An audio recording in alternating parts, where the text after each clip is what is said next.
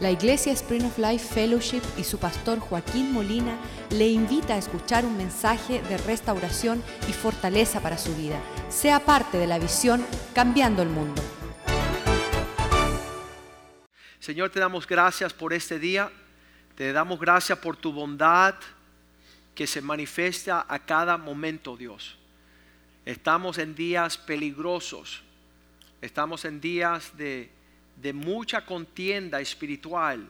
Ah, parte porque Satanás sabe que le queda poco tiempo. Parte porque los hombres son amadores de sí mismos, son egoístas. Parte porque ausenta la búsqueda del hombre de tu presencia, Señor. Deseamos saber lo que tú dices, pero no el hacer de tu palabra, caminar en tu consejo, tu preferencia. Bendice tu palabra en nuestros corazones. Bendice tu palabra en esta iglesia. Te damos gracias porque siempre nos habla a tiempo, Dios. Tu palabra es perfecta. Y pedimos que tú bendiga tu palabra y que sea una buena semilla sembrada en el corazón, que dé, Señor, su fruto a su tiempo y una cosecha que te glorifique, Señor. Sabemos que tu palabra es como una espada de doble filo que penetra hasta lo profundo de nuestro alma para dividir el espíritu y el alma, Señor, y darnos discernimiento, Señor. Danos convicción. Que tu palabra sea la buena alimento, el pan de vida que nutre nuestra, nuestras vidas espirituales, Señor. Glorifícate, Señor. Y estamos dispuestos de recibir tu palabra, Señor, y darle el lugar que corresponde. En el nombre de Jesús. Amén y amén. Es allí en Romanos 5.2 que nos dice que hemos recibido por causa de Jesús, dice, por Él, Jesús, también tenemos entrada por la fe, hay acceso de entrar en una vida de fe, está ah, la gracia de Dios, la cual permite que estemos firmes para gloriarnos en esperanza. Son cinco cosas que tenemos en Jesús. ¿Quiénes son los que tienen estas, estos atributos de fe, gracia, estar firme, gloriarnos en esperanza y recibir la gloria de Dios? Estos cinco aspectos corresponden a los que creen en Jesús. Si tú tienes a Jesús, tienes fe. Y esa fe vino por gracia. Y esa gracia te permite caminar y no ser derrocado, no, te, no vas a tambalear, sino que te vas a regocijar en esperanza con la gloria de Dios. Pero esto no ah, es sin el versículo 3. Estas cinco cosas de fe, gracia, pararnos en la esperanza de gloria, estas cinco cosas no vienen sino también que existen las tribulaciones. No solo esto, sino que también añádele a estas cinco cosas el sonreír y celebrar en el medio de dificultades. Eso es lo que nos hace un poco extraño, ¿verdad? Somos los únicos que cuando entramos en tiempos de adversidad, ahí tenemos una sonrisa y decimos, Dios está en el asunto. Dios está en el asunto. Podemos, hay un semblante de que mientras más sea el gigante, más grande va a ser la victoria. Más grande va a ser la recompensa de nuestra paciencia. En esta tribulación nos gloriamos. Eso nos hace diferente. Al principio de mi fe cristiana no me gustaba este asunto. No estaba, cuando perdí mi anillo y la viejita decía, vamos a darle gracias a Dios porque tiene un propósito, yo decía, no entiendo cómo tú mezclas las dos cosas, la prueba con vamos a celebrar. Eso, la viejita tenía 37 años, ¿verdad? Y no lo vamos a dejar ahí. Yo con 16 la veía mucho mayor, pero ella tenía fe, ella tenía gracia, ella tenía ah, esperanza de ver la, bondad del Señor, tenía la madurez, tenía el ánimo de esperar un resultado diferente. Yo estaba en mi tribulación sin gloriarme, no sabiendo que esa tribulación iba a producir la producción de paciencia, versículo 4, no solo paciencia, sino carácter. Romanos 5, 4. La tribulación produce paciencia, la paciencia produce carácter y el carácter produce esperanza. Todo un procedimiento para avanzar en nuestra vida aquí en la tierra. Ah, qué horrible ser personas sin pruebas. La persona sin pruebas se abruma al instante. No tiene la capacidad de mirar más allá que su, que su tristeza. Se ahoga un vaso de agua sin saber que Dios está al alcance.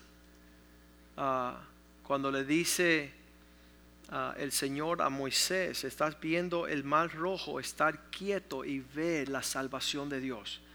Enfrente de la batalla, que venga una voz y dice, hey, esta es la situación, pero este va a ser recompensa de lo alto. Eso produce un carácter saludable.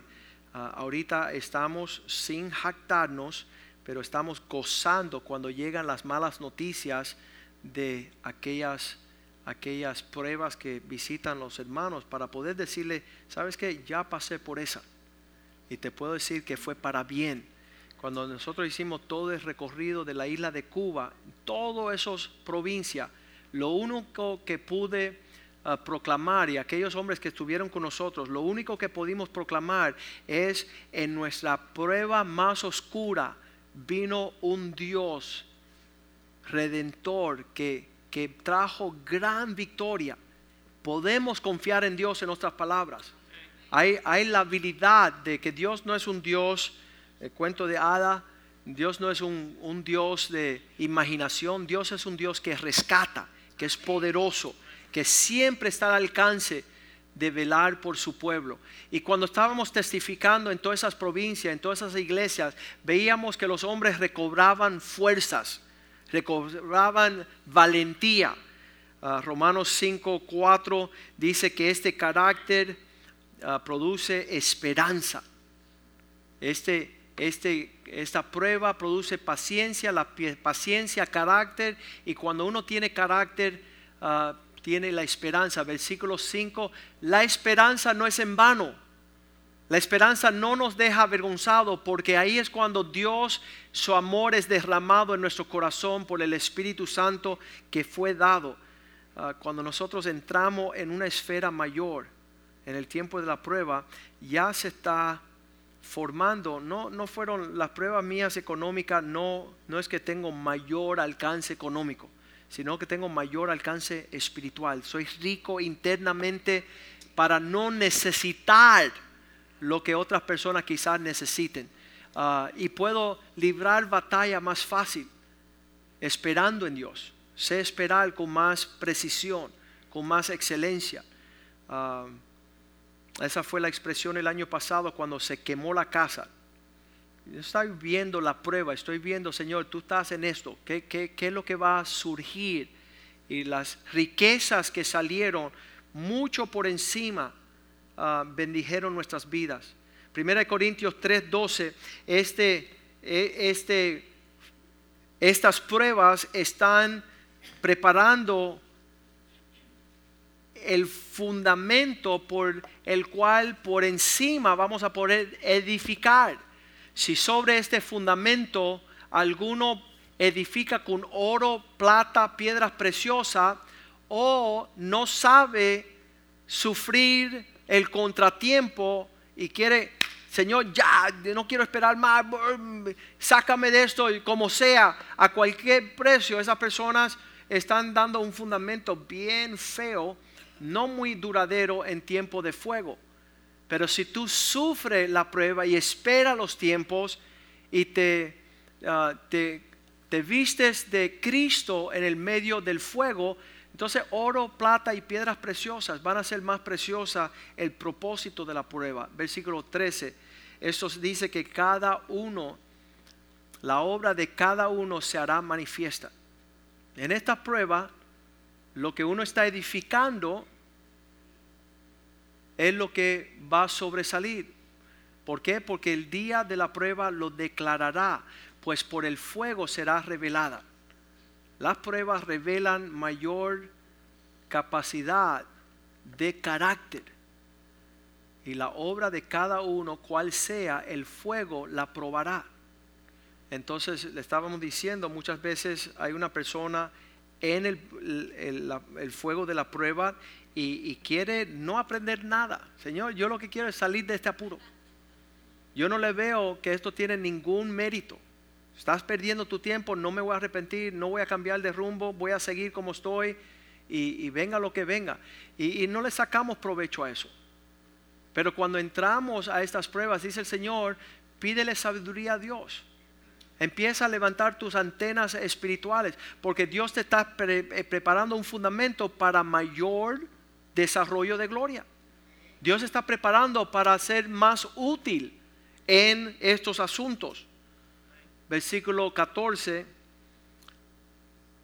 cada uno, si permanece la obra de alguno que ah, sobreedifica, va a recibir galardón. Si tú en el medio de estas dificultades estás soportando el fuego de la prueba, dice que lo que viene posteriormente es una recompensa. Un profeta decía que cada vez que entraba a una depresión, a una preocupación, a un tiempo triste, él decía, este es el clima profético de una victoria que tengo a la, a la esquina. Estoy esperando porque por ahí viene a la curva, viene el anuncio de la victoria, del triunfo. Entonces cada vez que él entraba y todas las circunstancias que lo rodea era algo negro, algo espeso, algo que lo abrumaba, él decía, por ahí viene tremenda victoria, Satanás me quiere sacar del apuro, pero yo voy a soportar, voy a aguantar, voy a esperar. Eso es lo que tenemos que hacer en el medio de la prueba. Está escrito aquí, la tarea más grande que hacemos en el medio de la prueba es esperar pacientemente que Dios perfeccione su obra en nuestras vidas. Eso es otra, otra mentalidad. Proverbios 18, 12 nos dice que antes de la honra viene la humillación, el abatimiento. Antes de la honra es el abatimiento. Ponga eso como un principio en su vida. Que antes que usted llegue a mayor alcance en la prueba que esté, primero viene que vas a ser abatido y si soportas y esperas los tiempos, entonces viene la recompensa del Señor, viene el galardón. Y así lo dice Primera de Pedro, versículo, ah, vamos aquí. Primera de Pedro 4, 12. Hermanos, en el medio de las pruebas, no consideren no se sorprendáis del fuego de las pruebas. ¡Ay! Los lunes por la noche los hombres decimos, ya sabemos que esto es de, fuego, de contratiempo, de adversidad. No nos, no nos abrumamos ya, que va a haber un, una pelea. Porque para que exista un triunfo y una victoria tiene que haber un guerrero que pelee la batalla. Tiene que haber un buen soldado que persevera en el medio de la tribulación. No te sorprenda del fuego de la prueba que está sobreviniendo. Eso es una de las cosas que son tremendas de estas pruebas, es que llegan sin anunciarse, sobrevienen. Ah, en un segundo te, te viene unas noticias que te estremecen hasta lo, hasta lo más bajo y tú dices, ¿de dónde salió esto? Y ahí es cuando uno tiene que estar ah, en esta en la traducción en inglés dice, no lo considere como algo extraño. ¡Ay! ¡Ay! Dile, hello baby, te estaba esperando. Ven para acá. Tómate un cafecito aquí conmigo que... ¿Sabes lo que anoche estábamos saliendo de, celebrar? Estábamos con mi hermana, ellos estaban en un carro al lado de nosotros, estábamos yendo para la casa ya. Y, y yo en un momento estaba manejando por la calle 8, calle 8 y le digo a mi esposa, ¿sabes qué? Yo le tengo que decir esto a mi hermana. Le digo, baja la ventana ahí. Y ella bajó la ventana y mi esposa estaba ahí. Y mi sobrino dice, hey, quiero decirle algo. ¿Qué pasó? Ninguna prueba dura para siempre. No es bíblico. Ahí, le subí la ventana, ya. Absolutely. Mira, las pruebas no pueden durar para siempre, punto. No es bíblico. Tiene que venir una recompensa. Igual de la misma forma que llega la sorpresa de una prueba en un instante, tenemos que nosotros saber que siguiendo esa prueba viene un galardón. Y así lo dice. Dice, no lo considera como algo extraño ha sobrevenido como si algo extraño os acontece. Eso no es algo extraño, es normal. Versículo 13. Pero, si no gozaos, ahí donde vemos el, contraste, ¿no? una prueba donde uno está temorizado, preocupado, ah, gozaos, sino gozaos. No te sorprenda, no te asuste, no te sobrevenga los sentimientos de la prueba, sino gozaos, por cuanto están ah, participando de los sufrimientos de Cristo, para que también se revele su gloria. Os gocéis con gran alegría. Mira, la prueba y la gloria. La, la prueba y la gran alegría. Yo, yo no, por eso le estaba diciendo a mi hermana y mi sobrino, las pruebas no perduran para siempre tengo la expectativa de ver no el abatimiento, no la dificultad, no las situaciones que podemos describir que son horrendas, sino lo que le sigue. Y lo que le sigue es el galardón, la misericordia. Ahí dice la gloria.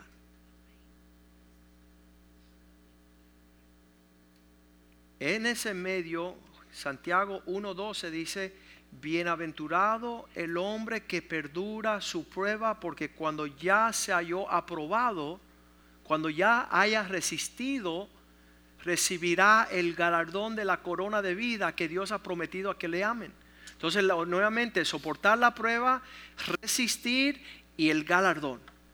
Soportar la prueba, esperar el tiempo del Señor para aprender lo que Dios quiere y seguir adelante. Yo les digo a usted que estoy loco y estoy listo para recibir ya el galardón en cierto aspecto. Es obvio, obvio que viene el galardón. Así dice en Génesis 22 con respecto a Abraham, que fue el padre de la fe que tuvo, el Señor le pidió a su hijo. Y dice en ese momento de la prueba, Génesis 22, 12, que Dios dice, no detente, no extiendas tu mano sobre el muchacho, ni le hagas nada, porque ya conozco, ya la prueba pasó y ya yo puedo ver y conozco que tú temes a Dios por cuanto no rehusaste tu hijo, tu único hijo. Ya sé que me amas. Ya la prueba vino para alinearte con, con el propósito de Dios para esta prueba. Todas estas pruebas tienen propósito. Los solteros que están esperando el día de casarse, si siguen con amargura en su rostro, van a tener esposos amargados y feos. Pero si soportan la prueba con alegría, el día que vaya tocando la gloria de Dios, la provisión de Dios, y va a contestar a un rostro embellecido así y no amargado y feo y, y bravos y decir la persona, perdona vecina, me equivoqué de casa y se va para la próxima, ¿no? Porque no pasaste la prueba, porque no soportaste el trato del Señor. No permitiste que esos años de soledad te embelleciese para el tiempo de la gloria. Y ahí estaba, no, ya conozco tu corazón, ya conozco que tú temes a Dios por cuanto no rehusaste, estuviste dispuesto a ir hasta el final del asunto de Deuteronomio capítulo 8, versículo 2. Te he llevado al desierto todos estos 40 años. Muchas veces pensamos que es el diablo que nos está llevando a los desiertos, a las pruebas, a las dificultades. No, para que te acuerdes todo el camino por donde te he traído yo, dice Dios estos 40 años en el desierto para afligirte, para hacerte sufrir. ¿Para qué? Para probar tu corazón, para saber lo que había allí. Si habéis de guardar o no mis mandamientos. Si ibas a seguir la línea. ¿Sabe cuál me gusta de todos estos versículos? el versículo 16. Dice, este desierto no fue en vano porque si tú pudiste ah, sufrir el sustento con maná en el desierto, comida que tus padres no habían conocido, porque te causó una prueba y una aflicción para al final hacerte el bien. Me encanta esas últimas tres palabras, para al postrer, lo postrero pudieras ver mi bondad, pudiera ver lo bueno. Ah, muchas veces la persona dice, no, yo quiero un matrimonio como el tuyo, pastor. Bueno, tienes que sufrir como sufrí yo. ¿Sabes las veces que Ivette me menospreció? Y ahora es gloria, pura gloria. Todo el sufrimiento de la soledad, esperando tantos años para que Dios hiciese el bien al final disfrutar el bien. Mis hijos decían, papá, queremos ganar. Y yo dije, bueno, Dios no quiere que ganen. Dice, ¿por qué? Porque Dios quiere que tengan carácter. Y dice, ya no queremos más carácter, queremos ganar. Y hoy día ellos saben sufrir y cuando tienen un contratiempo sonríen y empiezan a gozarse. ¿Por qué? Porque ellos tienen la mente de Cristo. Ellos saben que ellos si soportan la prueba, viene el galardón, viene la recompensa para a la postrer. Usted subraye eso en sus Biblias. Que ninguna prueba dura para siempre. Ninguna tribulación es perdurera, sino que tiene su fin para al, a la postrera hacerte, sí, a la postre. Cuando te comes el postre, lo disfrute. Sabes que hay personas Estábamos leyendo con los hombres Job 34, 36. Este, eh, si usted no llega a la reunión de hombres, eres un necio. No te lo mando a decir con nadie. ¿Por qué? Porque Dios tiene provisión para ti y para tu hijo. Para prepararte a recibir gran galardón en esta tierra. Y esta semana el Señor nos dio Job 34, 36, cuando Job le dijo un joven a Job, Dios, yo deseo que este hombre Job reciba la prueba más alta, amplia. Dale una prueba así, dura, dura, dura. Porque él sigue hablando como los impíos. Las pruebas vienen para perfeccionarnos, para hacernos dejar de hablar como necios. Y este joven, y mira, yo he sido pastor ya mucho tiempo, primero pastor de jóvenes cinco años y pastor de esta iglesia por 18 años y nunca he orado así. Nunca yo le he dicho al Señor, Señor, pásalo por, la, por el fuego, la candela. Nunca. Oye, han pasado cada persona que se lo merece, ¿no? Pero yo soy incapaz de decir, Señor, hazle la vida un yogur. No le dé empleo por 10 años. Para que deje de hablar sus estupideces. Nunca lo he hecho. Pero este joven sí lo hizo. Él dijo, Dios, yo deseo que Job sea probado a lo máximo de la candela para que deje de hablar como un impío. ¿Qué, nos enseña esto? Que muchas veces las pruebas te dejan, papá Dios, ¿qué tú quieres? Suavecito. Cuando te pasa la mala racha por encima, tú eres un monaguillo. Tú te portas bien, bien, bien y no faltas ni a la iglesia porque Dios te va a arrancar la cabeza. Entonces, eso es lo que este joven quería. ¿Qué es el retrato de las palabras que estaba hablando Job? ¿Cuántos quieren saber lo que él está hablando? Así, así particularmente, vamos al versículo 5. Ah, este joven había escrito las palabras impía de Job cuando Job, porque Job ha dicho, yo soy justo y Dios me quiere robar de mi libertad, de mis derechos. Dios, yo soy justo. Esta prueba no es la que yo merito. Yo no me merezco esta situación. ¿Quién habla así? Diga conmigo, los impíos. Los impíos, estaba hablando mal. ¿Quién no se merece qué? El año pasado estábamos en Perú y un hombre había, se le había muerto cuatro hijos seguidos y ninguno cumplieron hasta dos añitos. Cuando llegaban los dos años morían. Llegaba una hija, dos años moría. La segunda hija, hijo, moría.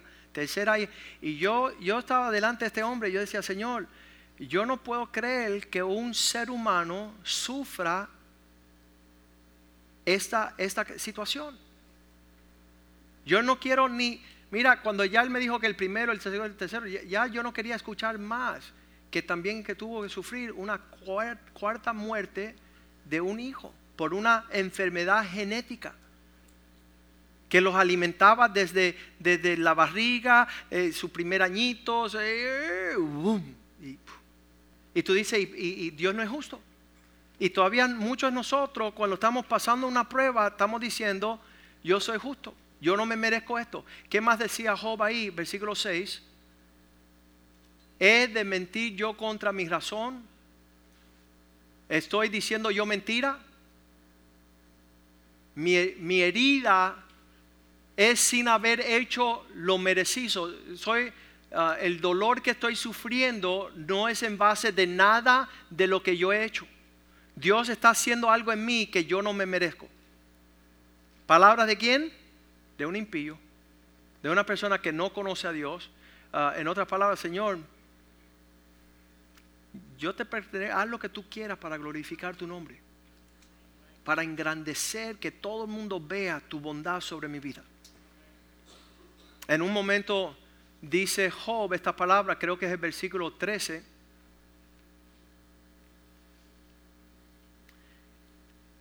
¿Qué se piensa Dios? ¿Que Él es el dueño de la tierra?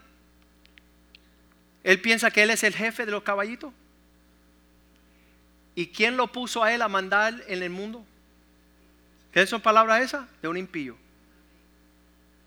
¿Por qué Dios tiene que decidir lo que yo necesito o lo que no necesito?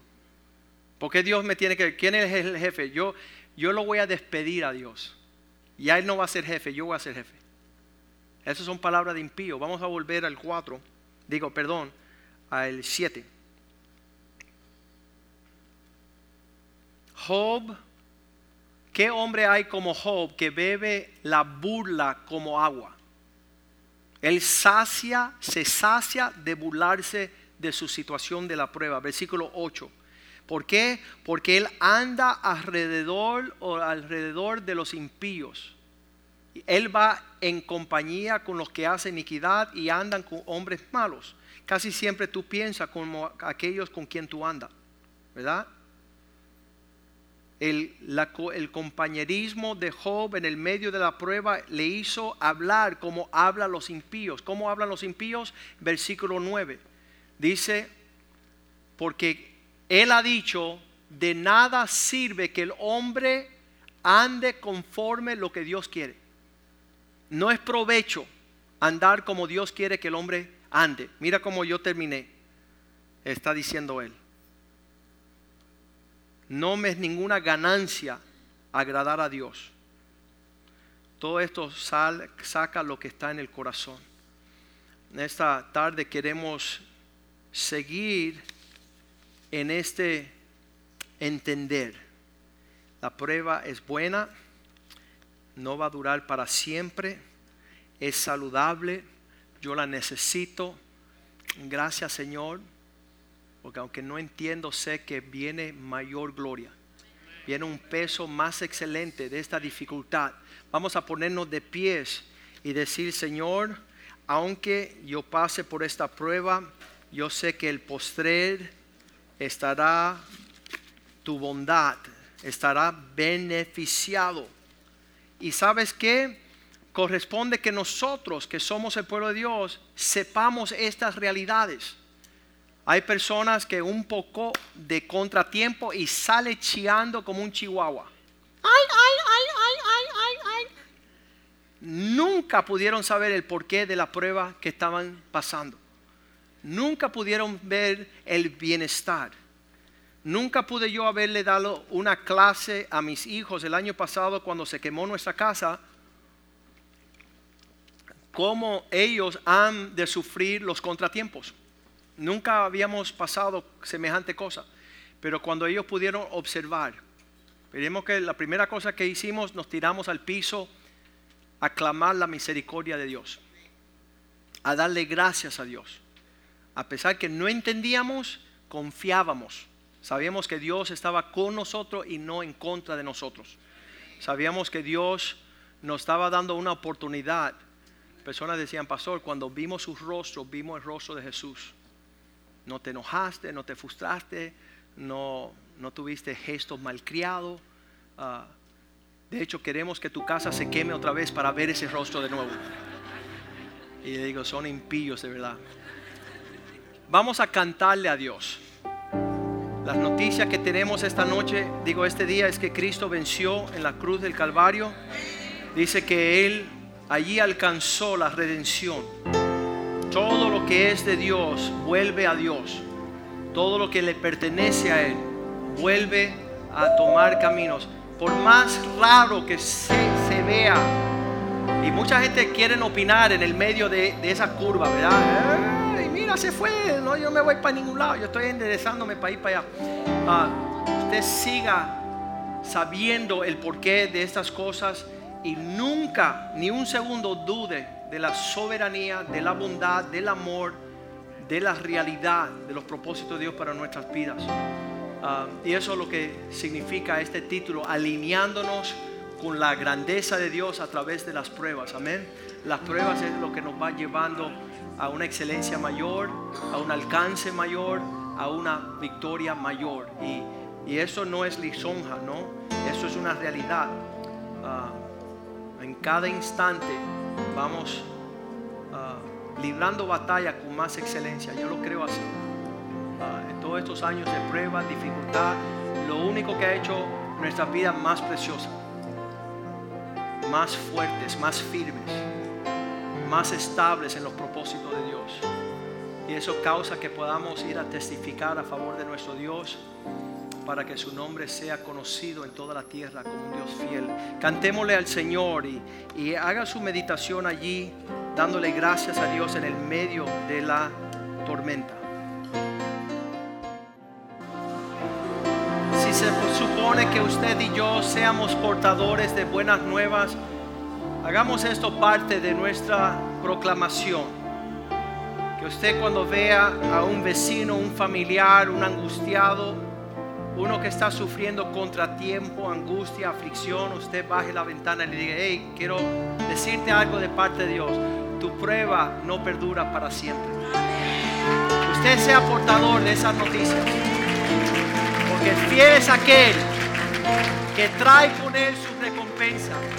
Dios te damos gracias, te bendecimos, te glorificamos y te celebramos. Igual que los tres amigos de Daniel en el horno de fuego. Igual que Daniel allá con los leones en la cueva. Igual que José en la prisión.